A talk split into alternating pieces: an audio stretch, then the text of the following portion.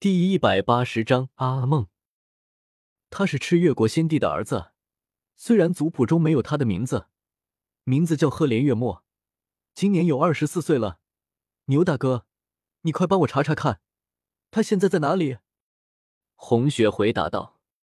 老牛听了红雪的话，手指一点，一道银光闪过，一本册子落到他的手中，他哗哗的翻了一阵，这才说。姑娘要找的人，阳寿未尽，还在阳间呢。不过看他名字上的阴气太重，怕是活不了多久了。你说什么？他没有死？那他现在在哪里？我去找他。红雪心里一阵激动。小红，你怎么了？他是凡人啊，你怎么可以还和凡人纠缠不清呢？快快回天庭去吧。阿梦担忧的说：“红雪一真奇怪，什么天庭？我不是也是凡人吗？对了，你们谁能将我送回阳间啊？”这回轮到阿梦惊讶无比了。小红，你这是怎么了？你我都是天上的仙女啊！几百年前，你偷了天庭的宝物，私自下凡，还恋上了凡间的男子，后来受了天谴，我还以为你魂飞魄散了呢。省心了好久，哎呀，难不成你被打入了轮回？可是不对啊，我在地府里待了几百年，从来没有见过你啊！你说你这几百年去哪了？红雪一阵惊讶，忘忧公子说的那个带着赤玉下凡，恋上赤月国开国之君的仙女，不会就是我自己？听忘忧公子说，那个仙女明明被打入了轮回。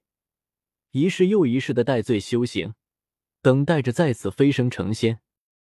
正在红雪心里揣摩着这些的时候，老妞说话了：“姑娘，我见你不像是仙体，倒像是凡间已经死去的魂魄。你能不能告诉我你在阳间的名字？我帮你在生死簿上查一查。”李小红，红雪干脆的回答道。老妞接着问：“祖籍名称、生辰八字？”这个，这个我说了你也不知道，不如就按我的名字查一查吧。红雪心里想：我若是说出我在现代的生日年月，你们肯定不懂。老牛在生死簿上翻了一阵，不由皱起眉头：怎么会找不到？不可能啊！居然找不到你的生死年月！红雪眼珠一转，又说：查一查沈红雪，赤月国，京城人士。老牛闻言，又翻了一会儿，找到了，面上一喜：“沈红雪，阳寿已尽，确实已经死了。”啊？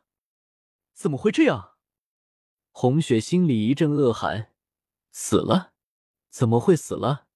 难道自己与莫尔也上演了一出罗密欧与朱丽叶式的悲剧？你死了，我没死；你没死，我却死了，搞什么嘛？牛大哥。”你帮我想想办法吧，我想要回到阳间，我还不想死。”红雪哀求道。这时，老牛又皱起了眉头：“怎么会这样？不可能啊！沈红雪这个名字居然消失了，难不成这个人不存在？如果不存在，为什么会出现在生死簿上？是吗？还有这样有意思的事情？快给我看看！”阿梦听老牛一说，顿时来了兴趣，一把抢过生死簿看了起来。哎呀，真是这样呢，居然空了一个名字的位置。你刚才真的看到他消失不见了吗？老牛点了点头，想了一下说：“此事太过蹊跷，我们还是去问问大王吧。”阎罗殿里一片漆黑，红雪把眼睛睁得大大的，也只能看到高处的一团黑影。那团黑影就是传说中的阎王，事情确实很奇怪。阎王厚重的声音响了起来：“你说的你的两个名字，一个根本就查不到，另一个明明有，却突然消失不见。本王也猜不透其中的蹊跷，你还是待在这阎罗殿中，静候天意吧。”大王，我不能等了，我要回到阳间去，我要去找人。红雪记得老牛刚才说过的，月末的名字阴气很重，怕是活不久了。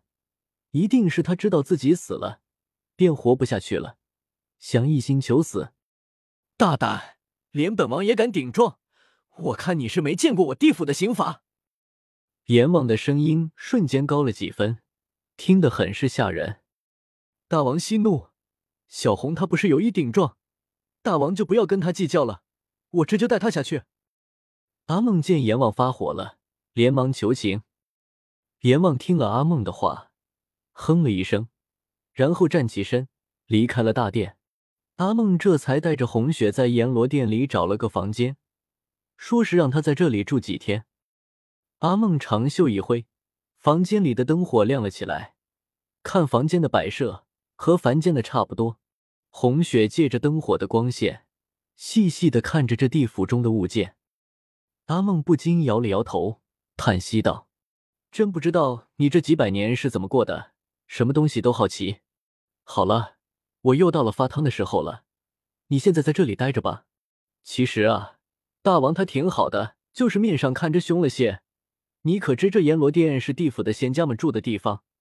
我的房间就在你的隔壁。大王留你住在阎罗殿，总好过去那凶险的地狱里蹲着吧。红雪顿时想起了地狱里种种刑罚，连忙摇头：“我才不想在地狱里蹲着。”是啊，所以以后。不要与大王顶嘴了。好了，我先走了，过一会儿再来看你。你好生待着，可不要乱跑。阿梦嘱咐了几句之后就走了。红雪躺在房间的床榻上，忽然想起一个问题：都说是天上一天，地上一年，这阎罗殿里待上一天，那凡间到底是过了一天还是一年呢？仙凡自然是有别的。阎罗殿里住的是仙人，储藏的是仙家的法器，所以在这里待上一天，凡间便是一年。就在红雪在阎罗殿的幽暗的房间里等着阿梦的时候，赤月国皇陵里有一个墨袍男子在做着困兽之斗。一堵厚厚的石门隔绝了世间所有的尘埃，石门外面是五彩纷呈的人间，石门里面。却是皇家安葬已亡人的陵寝，你想跟他在一起，朕就成全你。从此以后，你就在皇陵里守着他吧。对了，父皇和母后也在陵寝中，下半生你就在这皇陵里好好的陪着他，也好静静笑道。那一天，那个九五之尊的男人，在沈皇后的葬礼完成之后，这样说的。说完之后。赫连月末就这样连同沈皇后的凤冠一起留在了皇陵里。